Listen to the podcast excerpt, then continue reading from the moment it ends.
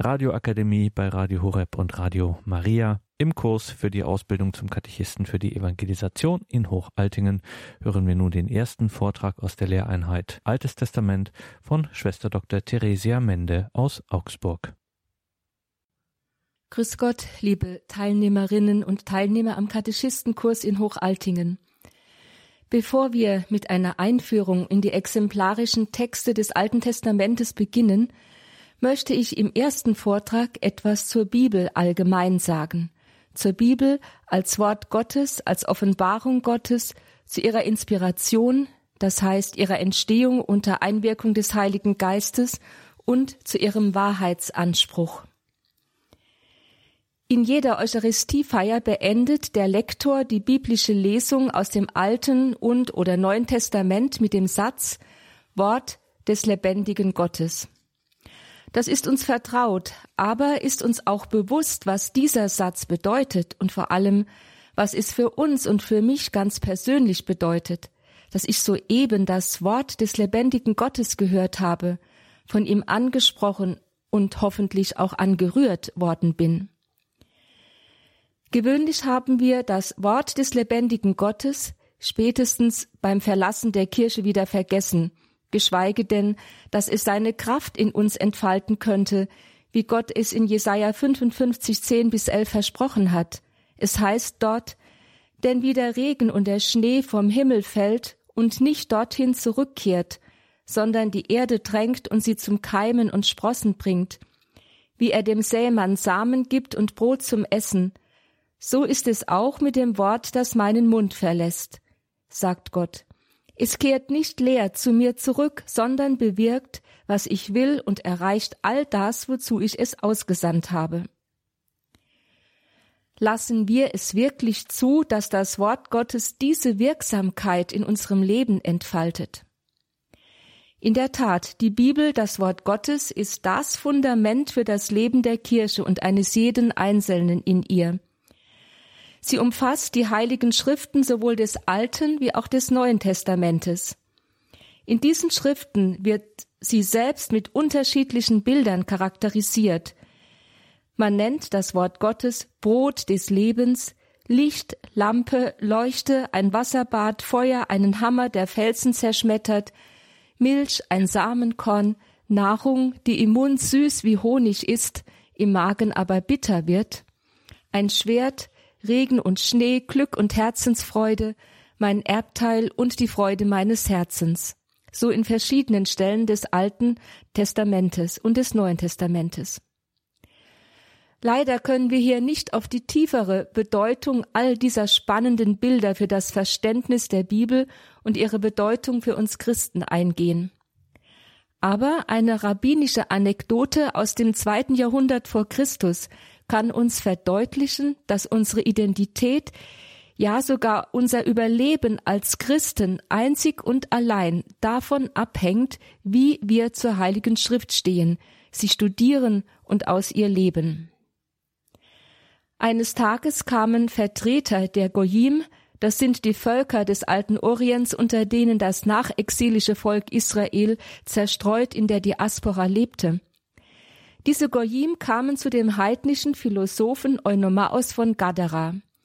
Sie beschwerten sich bei ihm, warum gelingt es uns nicht, diese Israeliten, die hier unter uns leben, von ihrem Glauben abzubringen, ihre Identität als Gottesvolk Jahwes von innen heraus aufzulösen und sie in die Völkerwelt zu integrieren. Da antwortete der heidnische Philosoph Eunomaos von Gadara, Geht und beobachtet ihre Synagogen und Lehrhäuser. Solange ihr dort Kinder findet, die mit ihren Stimmen wie Vögel zwitschern, das heißt die Tora mit Freuden laut rezitieren, könnt ihr ihnen nicht beikommen, denn ihr himmlischer Vater hat es ihnen versprochen.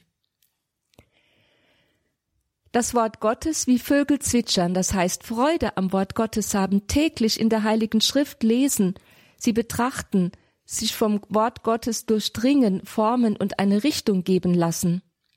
Das macht Menschen standhaft, widerstandsfähig gegen Anfechtungen, gibt ihnen Orientierung in Zeiten der Unsicherheit und des Zweifels.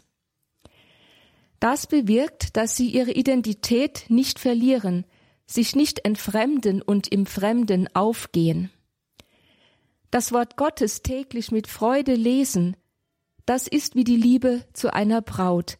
Man fiebert der Begegnung mit ihr erwartungsvoll entgegen. Man bekommt nicht genug davon, sie zu betrachten. Man entdeckt täglich Neues an ihr, schenkt ihr die kostbarste Zeit und stellt alles für sie hinten an. Die tägliche Begegnung mit der großen Liebe meines Lebens lässt mich neu aufblühen, eröffnet neue Horizonte und schenkt meinem Leben Wärme, Sinn, Richtung und eine neue Spannkraft. Lesen wir so die Heilige Schrift, dann verstehen wir intuitiv, was es bedeutet, dass die Kirche sie Offenbarung bzw. Wort Gottes nennt.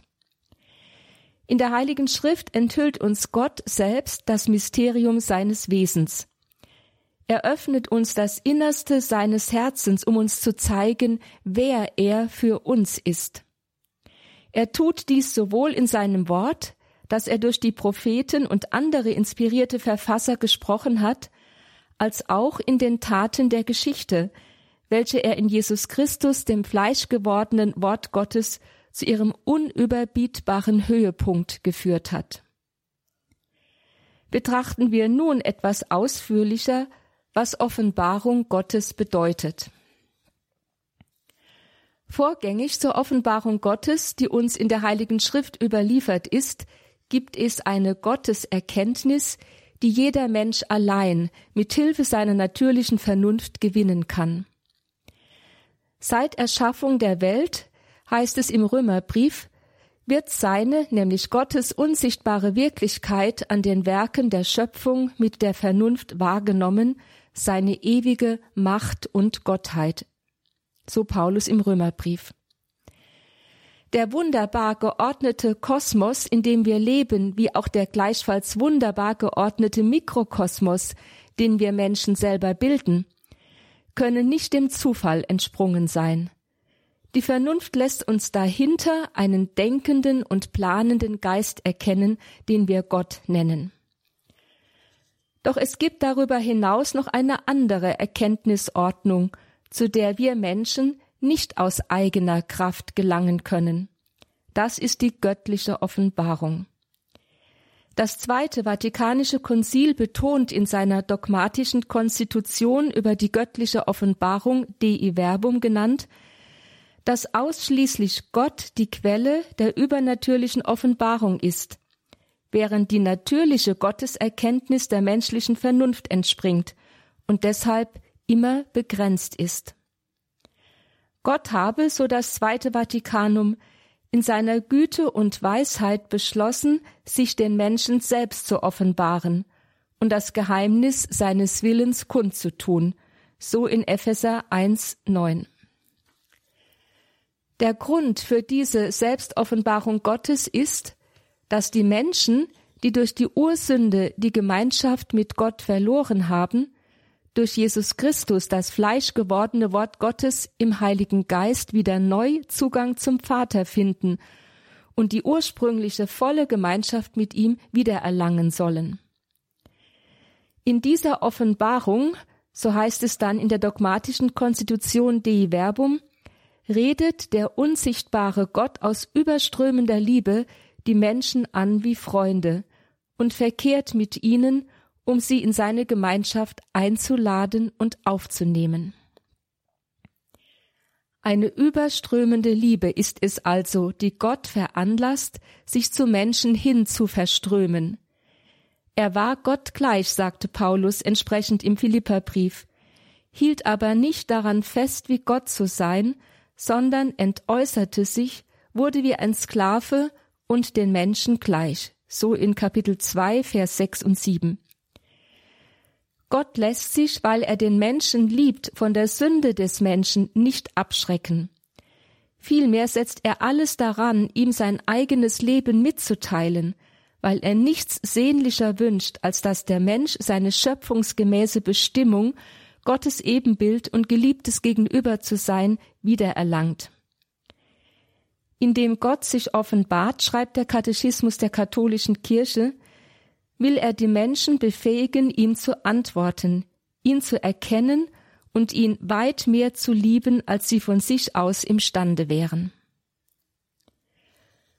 Offenbarung ist demnach nicht die Überreichung eines in Stein gemeißelten Katechismus mit lauter unsterblichen Wahrheiten, sondern ein dialogisches Geschehen zwischen Gott und den Menschen. Dieses geht zwar von dem ewigen Gott aus, ereignet sich aber in die Geschichte hinein, indem Gott den Menschen in der Geschichte anspricht und mit, mit ihm durch die Geschichte geht.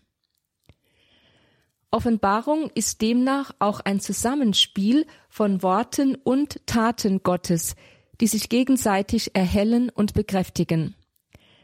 Seinen Höhepunkt erhält dieses Zusammenspiel in Jesus Christus, der das fleischgewordene Wort Gottes selber ist. Dass sich der Höhepunkt der Offenbarung in Jesus Christus ereignet, zeigt, dass es voraus eine stufenweise Offenbarung Gottes in der Geschichte gegeben haben muss. Zunächst hatte sich Gott den Stammeltern offenbart und ihnen die volle, unmittelbare Gemeinschaft mit sich selbst geschenkt. Die Stammeltern, das sind, wir nennen sie Adam und Eva, also die ersten Menschen. Aber durch die Ursünde wurde diese Gemeinschaft von Seiten der Menschen aufgekündigt, von Seiten Gottes jedoch wurde sie nie abgebrochen. Immer wieder hatte Gott den Menschen, wenn sie wieder einmal von seinen Wegen abgeirrt waren, seinen Bund angeboten. Zunächst in Noah, dann in Abraham und schließlich im Volk Israel und letztgültig im neuen Gottesvolk der Kirche. Das vierte Hochgebet der heiligen Messe erinnert uns regelmäßig an diese unerschütterliche Treue Gottes. Es heißt dort, als der Mensch im Ungehorsam deine Freundschaft verlor und der Macht des Todes verfiel, hast du ihn dennoch nicht verlassen. Immer wieder hast du den Menschen deinen Bund angeboten und sie durch die Propheten gelehrt, das Heil zu erwarten. So bildete sich Gott durch die Patriarchen und Propheten sein Volk heran und führte es wie ein guter Pädagoge durch die Höhen und Tiefen der Geschichte zum Ziel seiner Vollendung. Die Propheten des Alten Testamentes kündigten dabei diese Vollendung als eine radikale Erlösung des Gottesvolkes aus der Macht des Bösen und als endgültige Versöhnung mit Gott an. Dabei wiesen sie immer wieder auf den Messias hin, der am Ende der Zeiten durch die Hingabe seines Lebens jene Befreiung und Versöhnung wirken und alle Völker der Erde in sie einbeziehen wird. So in der Prophetie vom Gottesknecht in Jesaja 53. Davon hören wir später noch. Wir Christen erkennen in Jesus Christus die Erfüllung jener prophetischen Messias-Verheißung. Er ist es, stellt das Zweite Vatikanische Konzil fest, der durch sein ganzes Dasein und seine ganze Erscheinung, durch Wort und Werke, durch Zeichen und Wunder, vor allem aber durch seinen Tod und seine herrliche Auferstehung von den Toten, schließlich durch die Sendung des Geistes der Wahrheit, die Offenbarung erfüllt und abschließt und durch göttliches Zeugnis bekräftigt, dass Gott mit uns ist um uns aus der Finsternis von Sünde und Tod zu befreien, uns zum ewigen Leben zu erwecken. Das ist der neue Bund, den Gott, als die Zeit erfüllt war, in Jesus Christus mit allen Völkern der Erde geschlossen hat. Dieser Bund wird ewig bestehen. Es ist kein weiterer Bund und damit auch keine weitere Offenbarung mehr zu erwarten. Mit dem Kommen Jesu Christi ist das Ziel der Geschichte die Versöhnung der Menschheit mit Gott erreicht und damit die Offenbarung endgültig abgeschlossen. Das bedeutet aber nicht, dass der Inhalt der Offenbarung in seiner ganzen Tragweite schon vollständig ausgeschöpft wäre. Es bleibt die beständige Aufgabe der Kirche, im Licht des Heiligen Geistes und im Rahmen der Tradition immer tiefer in das Verständnis der Offenbarung einzudringen und sich von ihr als dem lebendigen Wort Gottes auch heute ansprechen zu lassen. Doch dazu ist es nötig, dass die Offenbarung durch die Geschichte hindurch an alle Menschen weitergegeben, mit dem lateinischen Wort tradiert und angemessen ausgelegt wird. Gott will ja, wie Paulus im ersten Timotheusbrief sagt, dass alle Menschen gerettet werden und zur Erkenntnis der Wahrheit gelangen. So 1 Timotheus 2,4. Und in dem Konzilsdokument Dei Verbum heißt es, was Gott zum Heil aller Völker geoffenbart hatte, das sollte, so hat er in seiner großen Güte verfügt, auf ewig unversehrt fortdauern und allen Geschlechtern der Erde weitergegeben werden. Die Verbum 7. Darum hat Jesus seinen Aposteln den Auftrag gegeben, geht hinaus in die ganze Welt, verkündet das Evangelium allen Geschöpfen. Markus 16, 15.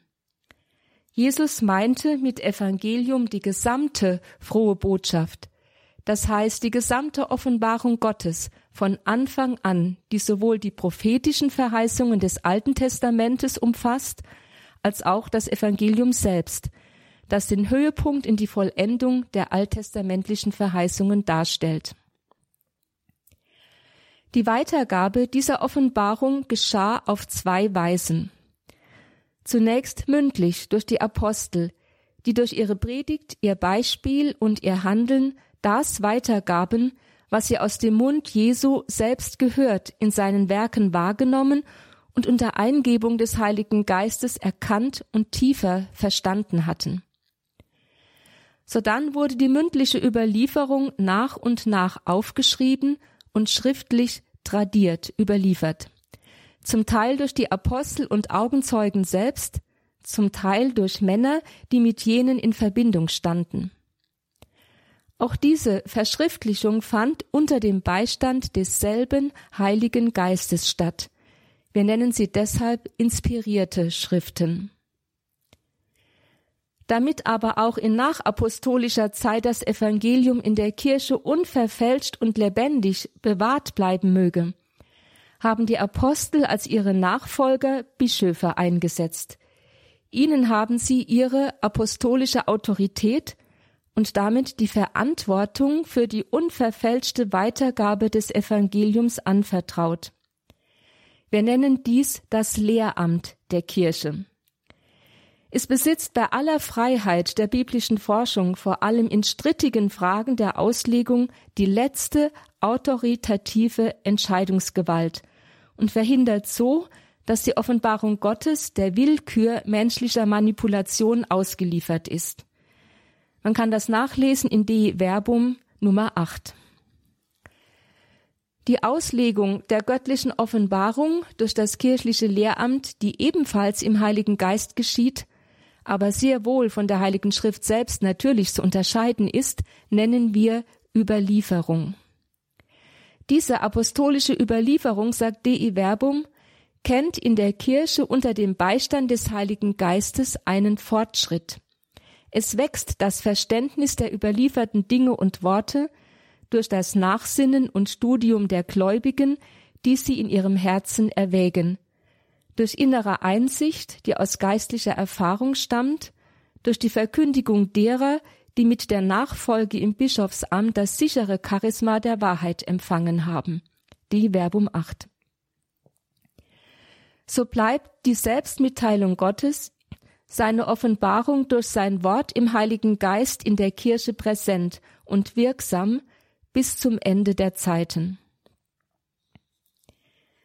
Die Heilige Schrift und die Überlieferung sind eng miteinander verbunden.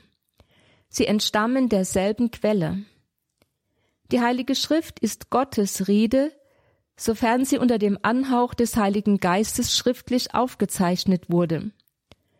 Die Überlieferung gibt Gottes Rede, die von Jesus Christus und dem Heiligen Geist den Aposteln anvertraut wurde, unversehrt an deren Nachfolger weiter, damit sie unter der Führung desselben Geistes treu bewahren, erklären und ausbreiten.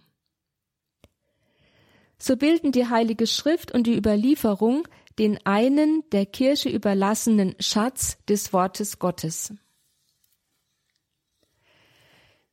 Die Aufgabe aber, das geschriebene oder überlieferte Wort Gottes verbindlich auszulegen, ist allein dem Lehramt der Kirche, das heißt den Bischöfen in Gemeinschaft mit dem Bischof von Rom, dem Papst, anvertraut.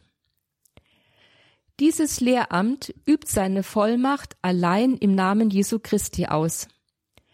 Dabei steht das Lehramt nicht über dem Wort Gottes und der Überlieferung, sondern es dient beidem, indem es nichts anderes lehrt, als was überliefert ist. Es zeigt sich also, so fasst das Zweite Vatikanische Konzil diese Auffassung zusammen, es zeigt sich also, dass die heilige Überlieferung, die heilige Schrift und das Lehramt der Kirche gemäß dem weißen Ratschluss Gottes so miteinander verknüpft und einander zugesellt sind, dass keines ohne das andere besteht und dass alle zusammen jedes auf seine Art, durch das Tun des einen Heiligen Geistes wirksam dem Heil der Seelen, Seelen dienen. Die Verbum 10. Dabei sind jedoch die Gläubigen in der Kirche nicht von der Auslegung und Weitergabe der geoffenbarten Wahrheit ausgeschlossen. Denn alle haben den einen Heiligen Geist empfangen. So ist es die Überzeugung der Kirche, dass der Gesamtheit der Gläubigen durch das Wirken des Heiligen Geistes ein übernatürlicher Glaubenssinn geschenkt ist, mit dem sie unter der Leitung des Lehramtes eine in den Heiligen Schriften und der Überlieferung vorhandene Glaubenswahrheit authentisch erkennen kann. Das heißt, die Gesamtheit der Gläubigen, welche die Salbung von dem Heiligen haben, kann im Glauben nicht irren. Wenn sie sich von den Bischöfen bis zu den letzten gläubigen Laien in allgemeiner Übereinstimmung in einer Angelegenheit des Glaubens und der Sitte äußert. So das Zweite Vatikanische Konzil in der dogmatischen Konstitution Lumen Gentium Nummer 12. Betrachten wir nun zwei weitere Aspekte der Heiligen Schrift. Erstens, sie ist von Gott inspiriert und zweitens, sie ist wahr. Um sich den Menschen so zu offenbaren, dass sie ihn verstehen können, musste Gott in menschlichen Worten zu den Menschen sprechen. Gottes Worte durch Menschenzunge ausgedrückt sind menschlicher Rede ähnlich geworden, heißt es dementsprechend in De Verbum Nummer 13. Doch das war Gott nicht genug. Um sich den Menschen vollständig zu offenbaren und ihnen das Innerste seines Herzens zu öffnen, ließ er ihnen nicht mehr nur Worte ausrichten, sondern kam selbst zu ihnen in seinem Sohn Jesus Christus. Dieser ist somit das fleischgewordene Wort Gottes schlechthin. Aus diesem Grund hat die Kirche die heiligen Schriften ebenso verehrt wie den Leib des Herrn. Sie ernährt ihre Gläubigen sowohl vom Tisch des Wortes wie auch vom Tisch der Eucharistie. Die Entstehung der Heiligen Schriften ist ebenso wie die Menschwerdung Gottes in Jesus Christus nicht menschlicher Leistung zu verdanken.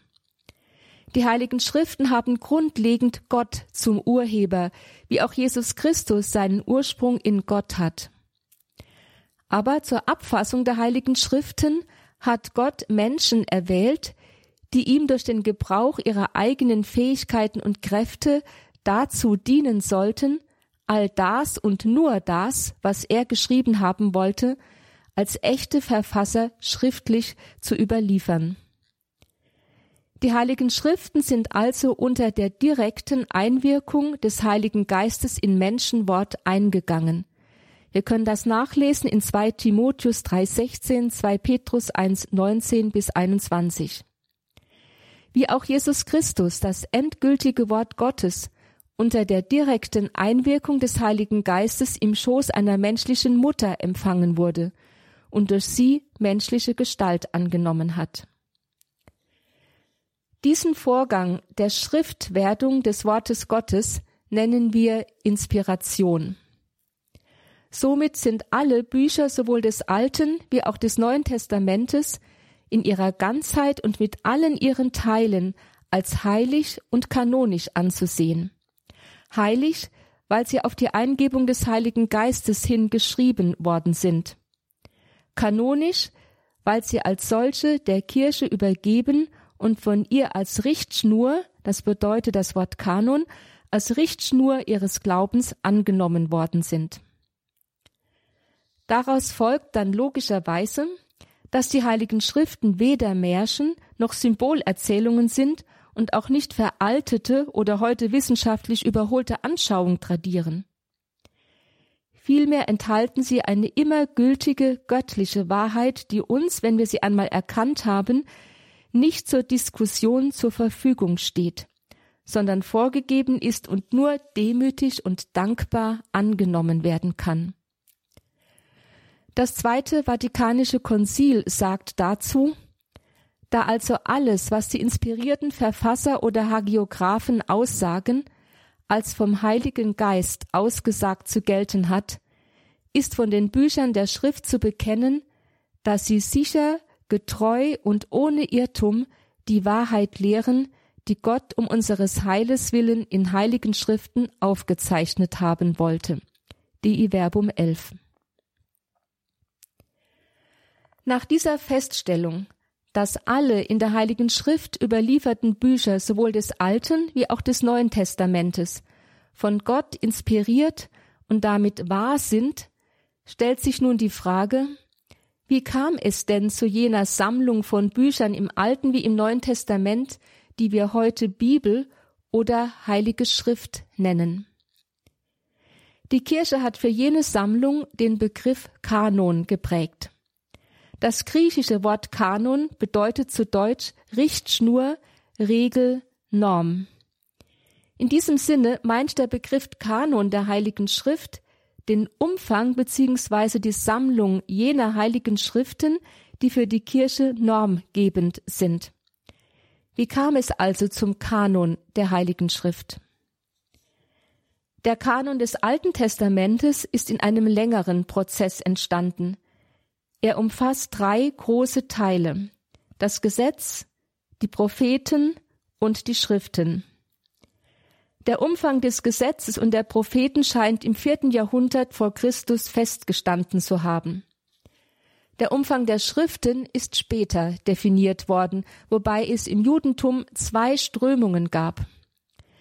Die Übersetzer der hebräischen Bibel ins Griechische und die Bearbeiter der griechischen Übersetzung man nennt diese Übersetzung auch die Septuaginta, haben einen weiteren Kanon angenommen als den, der später von den jüdischen Autoritäten festgelegt wurde. Der letztere bildet heute die hebräische Bibel. Nach der Zerstörung des Tempels in Jerusalem legte die Synode von Japhne 90 95 nach Christus den Umfang der Bibel auf 24 Bücher fest. Das sind Genesis, Exodus, Leviticus, Numeri, Deuteronomium, Josua, Richter, Samuel, Könige, Jesaja, Jeremia, Ezechiel, die zwölf Propheten, Psalmen, Iob, Sprüche, Ruth, das Hohe Lied, Prediger, Klagelieder, Esther, Daniel, Esra, Nehemia und Chronik. Die christliche Kirche entschied sich in den ersten Jahrhunderten für den weiteren Kanon, wie ihn die griechische Übersetzung der hebräischen Bibel die Septuaginta bot. Zwar traten einige bedeutende frühe Theologen wie zum Beispiel Hieronymus für den engeren, den hebräischen Kanon ein. Doch blieb die Kirche bei dem weiteren Kanon auf der Basis der Septuaginta und machte ihn im 16. Jahrhundert auf dem Konzil von Trient zur endgültigen Norm für die katholische Kirche. Die Reformatoren hingegen kehrten zum engeren, dem hebräischen Kanon zurück. Deshalb werden heute in evangelischen Bibelausgaben diejenigen Schriften aus den katholischen Bibeln, die nicht zum hebräischen Kanon zählen, unter die Apokryphen aufgenommen. Die ersten Christen betrachteten ganz selbstverständlich das Alte Testament als ihre heilige Schrift. In einem mehrere Jahrzehnte dauernden Prozess traten dann nach und nach frühchristliche Schriften, es waren zuerst die Briefe des Paulus, dann vor allem die vier Evangelien, als heilige Schriften, die im Gottesdienst vorgelesen wurden, neben die Schriften des Alten Testamentes. Im zweiten Jahrhundert wuchs dann das Bedürfnis, denjenigen Schriften zu ansehen zu verhelfen, die die ursprüngliche Überlieferung der Apostel enthielten. Damit sollte eine Richtschnur, also ein Kanon, geschaffen werden, um falsche neue Lehren abweisen zu können. Am Ende des vierten Jahrhunderts zählten einige Synoden im Westen, in Rom und Afrika, und später auch im Osten 27 Schriften zum Kanon des Neuen Testamentes. Dieser ist in der katholischen, den reformatorischen und den orthodoxen Kirchen einheitlich. Ein Dekret des Tridentinischen Konzils legte für die katholische Kirche im Jahr 1546 den Kanon der gesamten Heiligen Schrift, wie er bis heute gültig ist, endgültig fest. Ein weiterer wichtiger Punkt neben dem Kanon der Heiligen Schrift ist die Frage nach der Einheit der beiden großen Teile der Bibel des Alten und des Neuen Testamentes. Das Alte Testament findet zwar im Neuen seine Vollendung, es wird aber durch das Neue Testament nicht überholt oder gar außer Kraft gesetzt. Die Forderung des frühchristlichen Kaufmanns und Theologen Markion und seiner Anhänger im zweiten Jahrhundert nach Christus, dass das Alte Testament als unvollkommen aufzugeben sei, weil das Neue es hinfällig gemacht habe, das wurde von der Kirche stets entschieden zurückgewiesen. Stattdessen hielt die Kirche daran fest, dass auch das Alte Testament von Gott inspirierte Texte enthält, die ihre Eigenständigkeit und ihren bleibenden Wert behalten.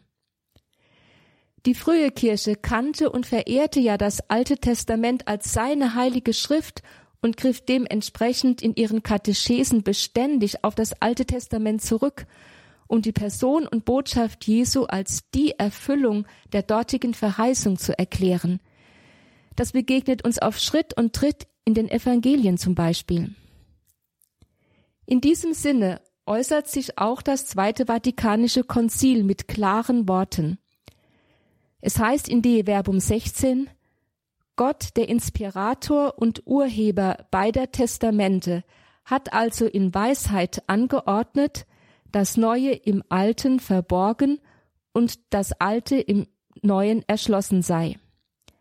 Denn wenn auch Christus in seinem Blut einen neuen Bund gestiftet hat, erhalten und zeigen die Bücher des Alten Testamentes, die vollständig in die Verkündigung des Evangeliums aufgenommen wurden, doch erst im Neuen Testament ihre vollständige Bedeutung und beleuchten und erklären wiederum dieses. So de Verbum. Das Alte Testament ist demnach ein unaufgebbarer Teil der Heiligen Schrift. Der Heilsplan Gottes im Alten Testament war ja vor allem darauf ausgerichtet, das Volk Gottes auf das Kommen des Messias, Jesus Christus, des Sohnes Gottes und des Erlösers der ganzen Menschheit, wie er im Neuen Testament dargestellt wird, vorzubereiten. Dabei erschlossen die Schriften des Alten Testamentes je nach dem geistlichen Stand, in dem die Menschen sich gerade befanden, das Innere Gottes für sie sein gerechtes und barmherziges Handeln an ihnen, seine Liebe und Treue.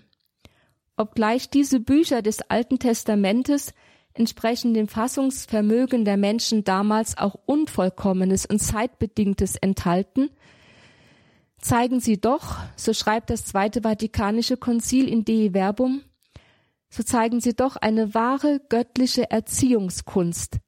Ein lebendiger Sinn für Gott drückt sich in ihnen aus. Hohe Lehren über Gott, heilbringende und menschliche Lebensweisheit, wunderbare Gebetsschätze sind in ihnen aufbewahrt. Schließlich ist das Geheimnis unseres Heiles in ihnen verborgen. Deshalb sollen diese Bücher von denen, die an Christus glauben, voll Ehrfurcht angenommen werden. Also, wir haben die Bücher des Alten Testamentes als Offenbarung Gottes voll Ehrfurcht anzunehmen.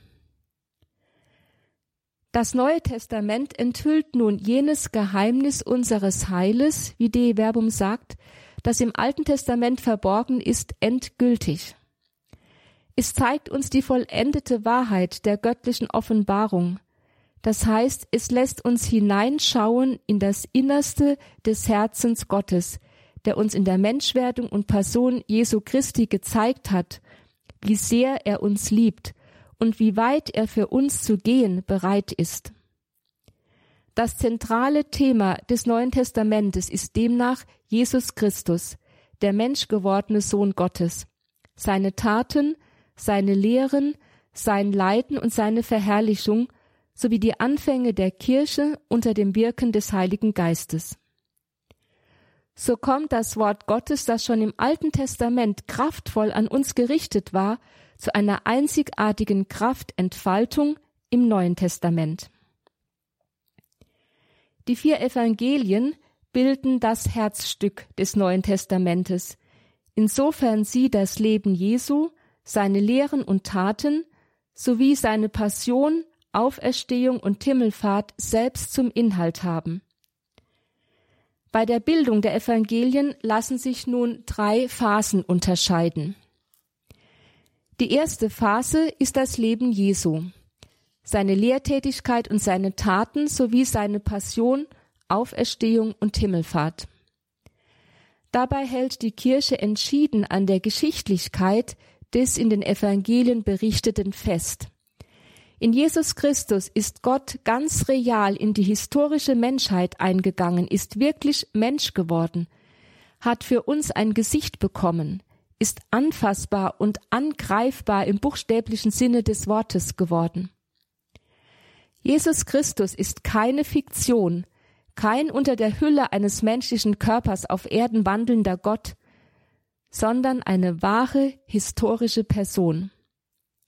Unser Glaube verflüchtigt sich nicht ins rein geistige, esoterische, sondern hat reale, geschichtliche Anknüpfungspunkte, wie Gott ja auch schon im Alten Testament sich immer wieder real in der Geschichte seines Volkes gezeigt hatte.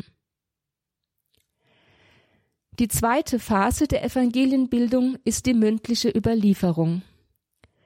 Die Apostel und Augenzeugen haben nach der Rückkehr Jesu zum Vater seine Worte und Taten den Gläubigen verkündet und im Rahmen verschiedener Liturgien wie zum Beispiel dem Herrenmahl überliefert.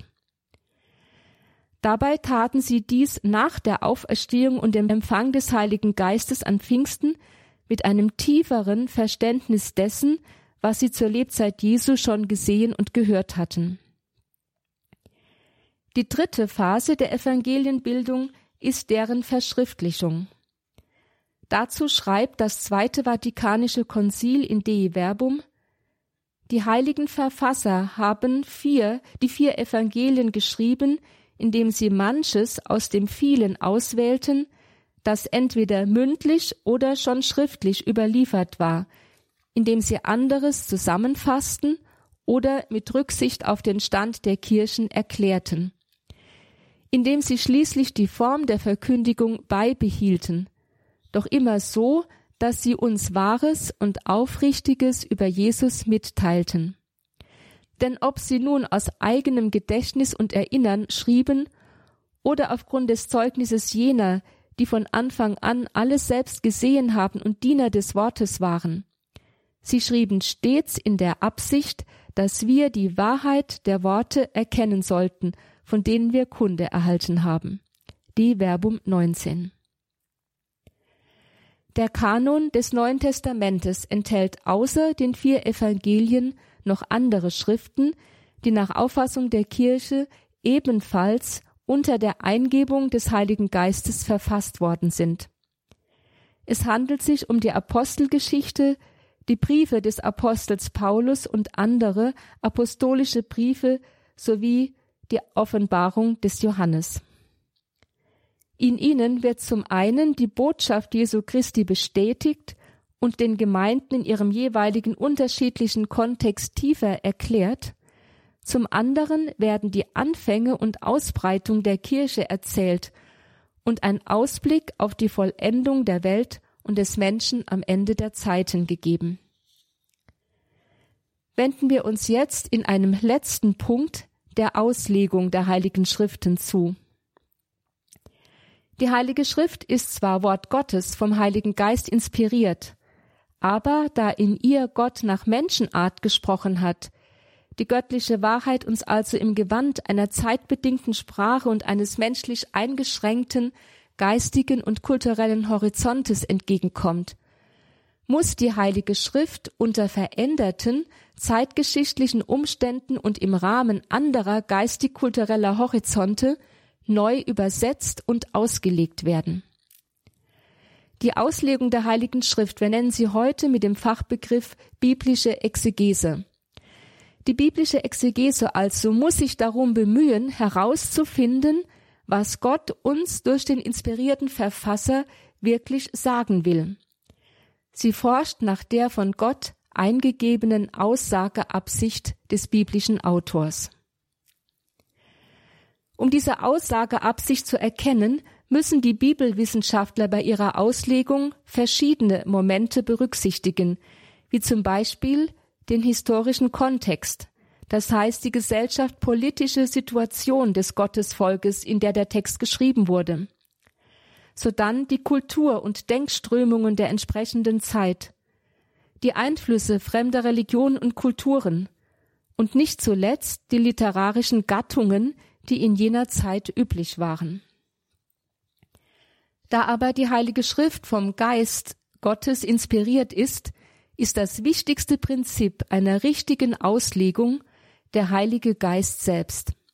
Sie ist in demselben Geist, in dem sie geschrieben wurde, auch zu lesen und auszulegen, sagt das Zweite Vatikanische Konzil in Dei Verbum.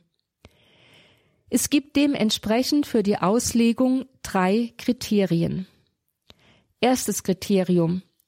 Mit Sorgfalt auf den Inhalt und die Einheit der ganzen Heiligen Schrift achten.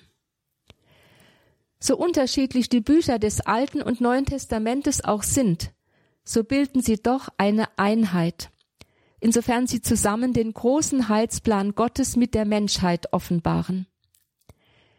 Dieser hat sein Zentrum und sein Herz in Jesus Christus. In seiner Passion und seiner Auferstehung hat uns Jesus das Herz Gottes geöffnet.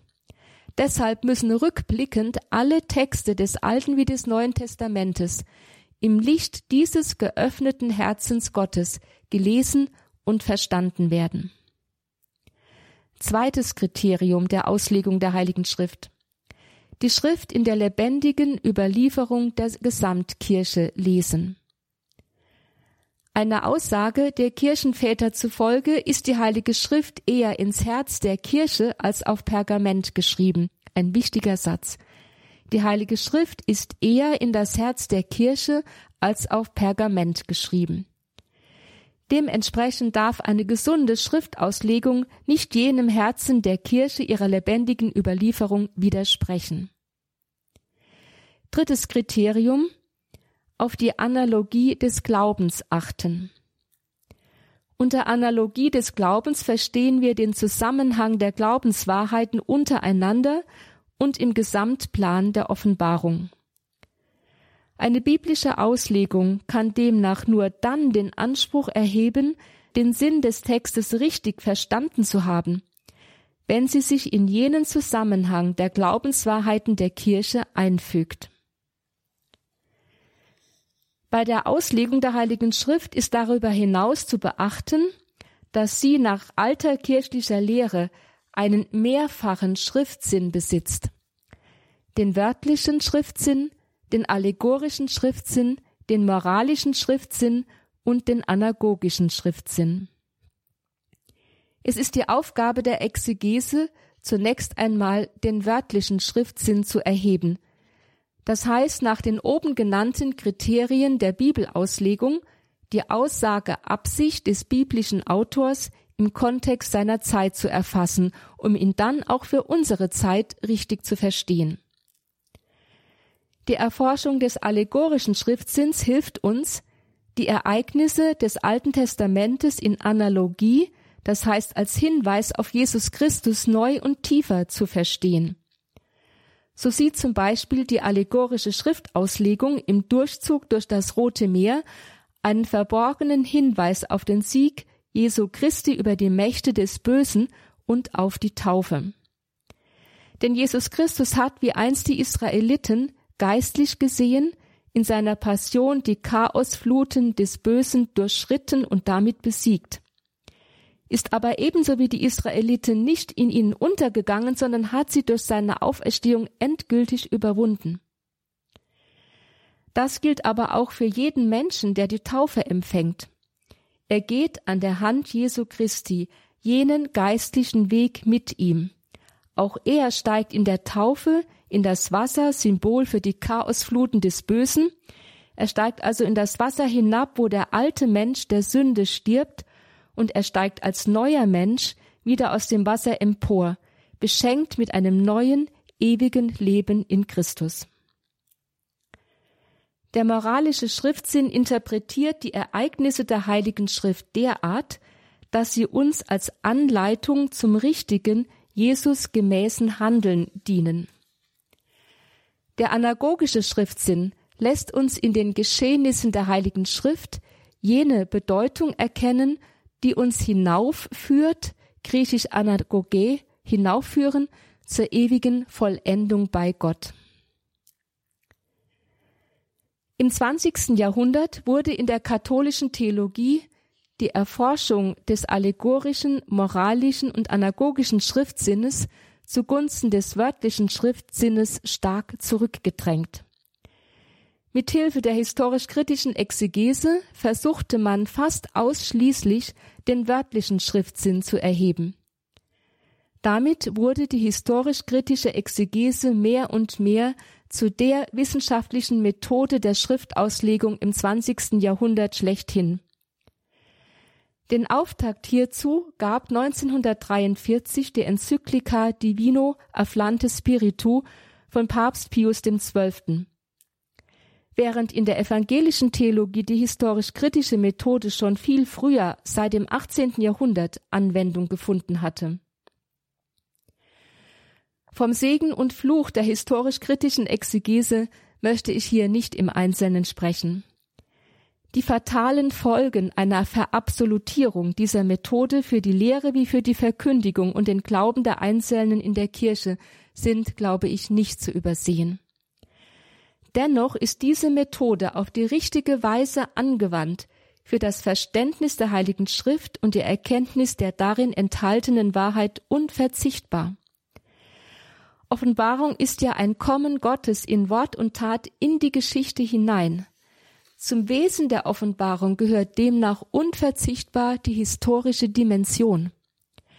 Der Bund Gottes mit Israel ist ein historisches Faktum, ebenso wie die Menschwerdung Gottes in Jesus Christus, der Tod und die Auferstehung Jesu und vieles andere mehr historische Fakten sind. Es entspricht also ganz dem Wesen der Offenbarung, dass sie mit Hilfe der historisch-kritischen Methode in ihrem historischen Kontext betrachtet und der ursprüngliche historische Sinn ihrer Worte herausgearbeitet wird. Das ist der erste Schritt. Das Zweite Vatikanum bekennt sich dazu klar in seiner dogmatischen Konstitution Dei Verbum 12. Noch ausführlicher spricht darüber das Dokument der päpstlichen Bibelkommission von 1994.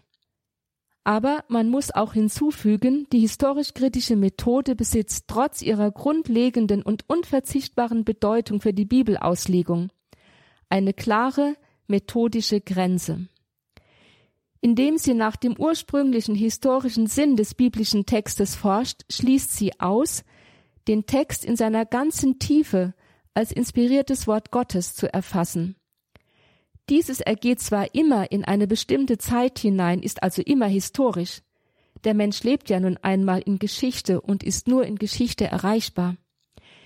Es trägt aber darüber hinaus eine verborgene Bedeutung in sich, die sich erst nach und nach im Lauf der Geschichte und im Kontext der Gesamtoffenbarung enthüllt und in Zukunft noch weiter enthüllen wird.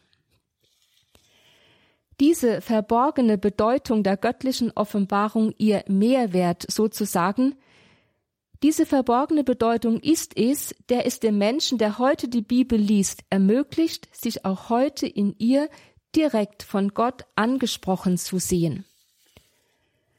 Soweit die historische Methode sich treu bleibt, darf sie das Wort Gottes nur als Vergangenes aufsuchen.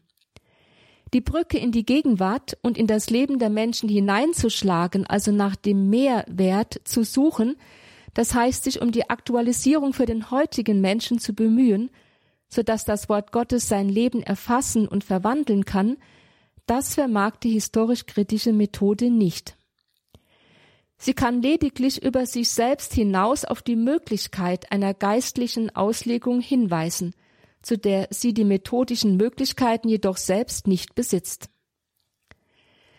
Gerade diese Grenze, die sich die historisch-kritische Exegese aufgrund ihrer Methode selber setzt, lässt die Frage aufkommen, wenn eine solch bedeutende und für das Verständnis der Offenbarung unverzichtbare Auslegungsmethode es nicht vermag, die Brücke ins Heute zu schlagen, wie kann dann das Wort Gottes für den heutigen Menschen lebendig werden und seine Kraft in seinem Leben entfalten?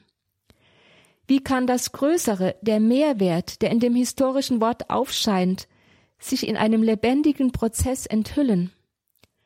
Braucht es da nicht eine ergänzende und weiterführende Methode der Bibelauslegung, die jenes Defizit ausgleicht und tatsächlich in der Lage ist, die Brücke ins Heute zu schlagen, und das heißt, zu einer geistlichen Bibelauslegung vorzustoßen.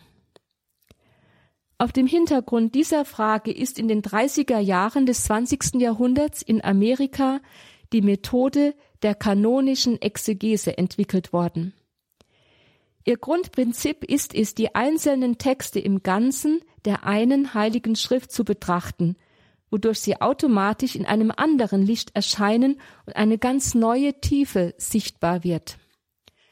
Schon die Offenbarungskonstitution des Zweiten Vatikanums Dei Verbum hatte ja betont, wer die Heilige Schrift in dem Geist verstehen will, in dem sie geschrieben wurde, müsse auf Inhalt und Einheit der ganzen Schrift achten. Die historisch-kritische Exegese ebnete selbst schon den Weg zur kanonischen Schriftauslegung, indem sie unter Anwendung ihrer Methode aufzeigte, wie sich die Schriftwertung der biblischen Bücher in immer neuen Relektürs zutrug. Die alten Texte werden in neuer Situation neu aufgenommen, neu verstanden, neu gelesen, schreibt Papst Benedikt in seinem Jesusbuch. Im Neulesen, Fortlesen, in stillen Korrekturen, Vertiefungen und Ausweitungen trägt sich die Schriftwertung als ein Prozess des Wortes zu, das allmählich seine inneren Potentialitäten entfaltet, die irgendwie wie Samen bereit lagen, aber erst in der Herausforderung neuer Situationen, in neuen Erfahrnissen und Erleidnissen sich öffnen. So Papst Benedikt in Jesus von Nazareth Band 1. Dieser Prozess der Fortlesungen und Entfaltungen der biblischen Worte wäre nicht möglich gewesen, wenn nicht in den Worten selbst schon eine entsprechende innere Öffnung für Größeres gegenwärtig gewesen wäre. Hier knüpft die kanonische Exegese an. Sie zeigt, wie die biblischen Worte über ihre ursprüngliche historische Bedeutung hinaus im Licht des Ganzen der Heiligen Schrift das Größere, das in ihnen verborgen ist, mehr und mehr enthüllen. Sie führt in die Tiefe und Weite der biblischen Worte und zeigt ihre auch für heute gültige Bedeutung auf. Die kanonische Exegese ist somit eine ebenso unverzichtbare Auslegungsmethode wie die historisch-kritische Methode. Sie steht zu letzterer nicht im Widerspruch, sondern führt sie organisch weiter und lässt sie zu eigentlicher Theologie werden. Sie schärft den Blick für die geistliche Dimension der Offenbarung, für ihre aufbauende und verwandelnde Kraft hinsichtlich des menschlichen Lebens und für ihre auch heute brennende Aktualität.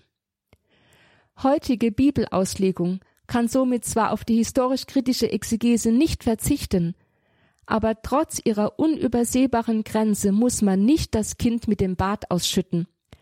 Doch braucht sie zugleich notwendig die Ergänzung durch die kanonische Schriftauslegung, die die Brücke ins Heute zu spannen vermag. Denn lebendig ist das Wort Gottes, kraftvoll und schärfer als jedes zweischneidige Schwert, schreibt der Hebräerbrief in 4,12. Ja, das Wort Gottes ist lebendig, kraftvoll und einschneidend für unser Leben, zu allen Zeiten und auch heute. Das war Schwester Dr. Theresia Mende aus Augsburg. Sie arbeitet beim Institut für Neuevangelisierung und sie hielt heute den ersten Vortrag in der Lehreinheit Altes Testament im Rahmen des Katechistenkurses für die Evangelisation im Haus St. Ulrich in Hochaltingen. Diesen wie auch die weiteren Vorträge gibt es auf einer CD beziehungsweise im Horeb Podcast Angebot. horeb.org ist die Internetadresse.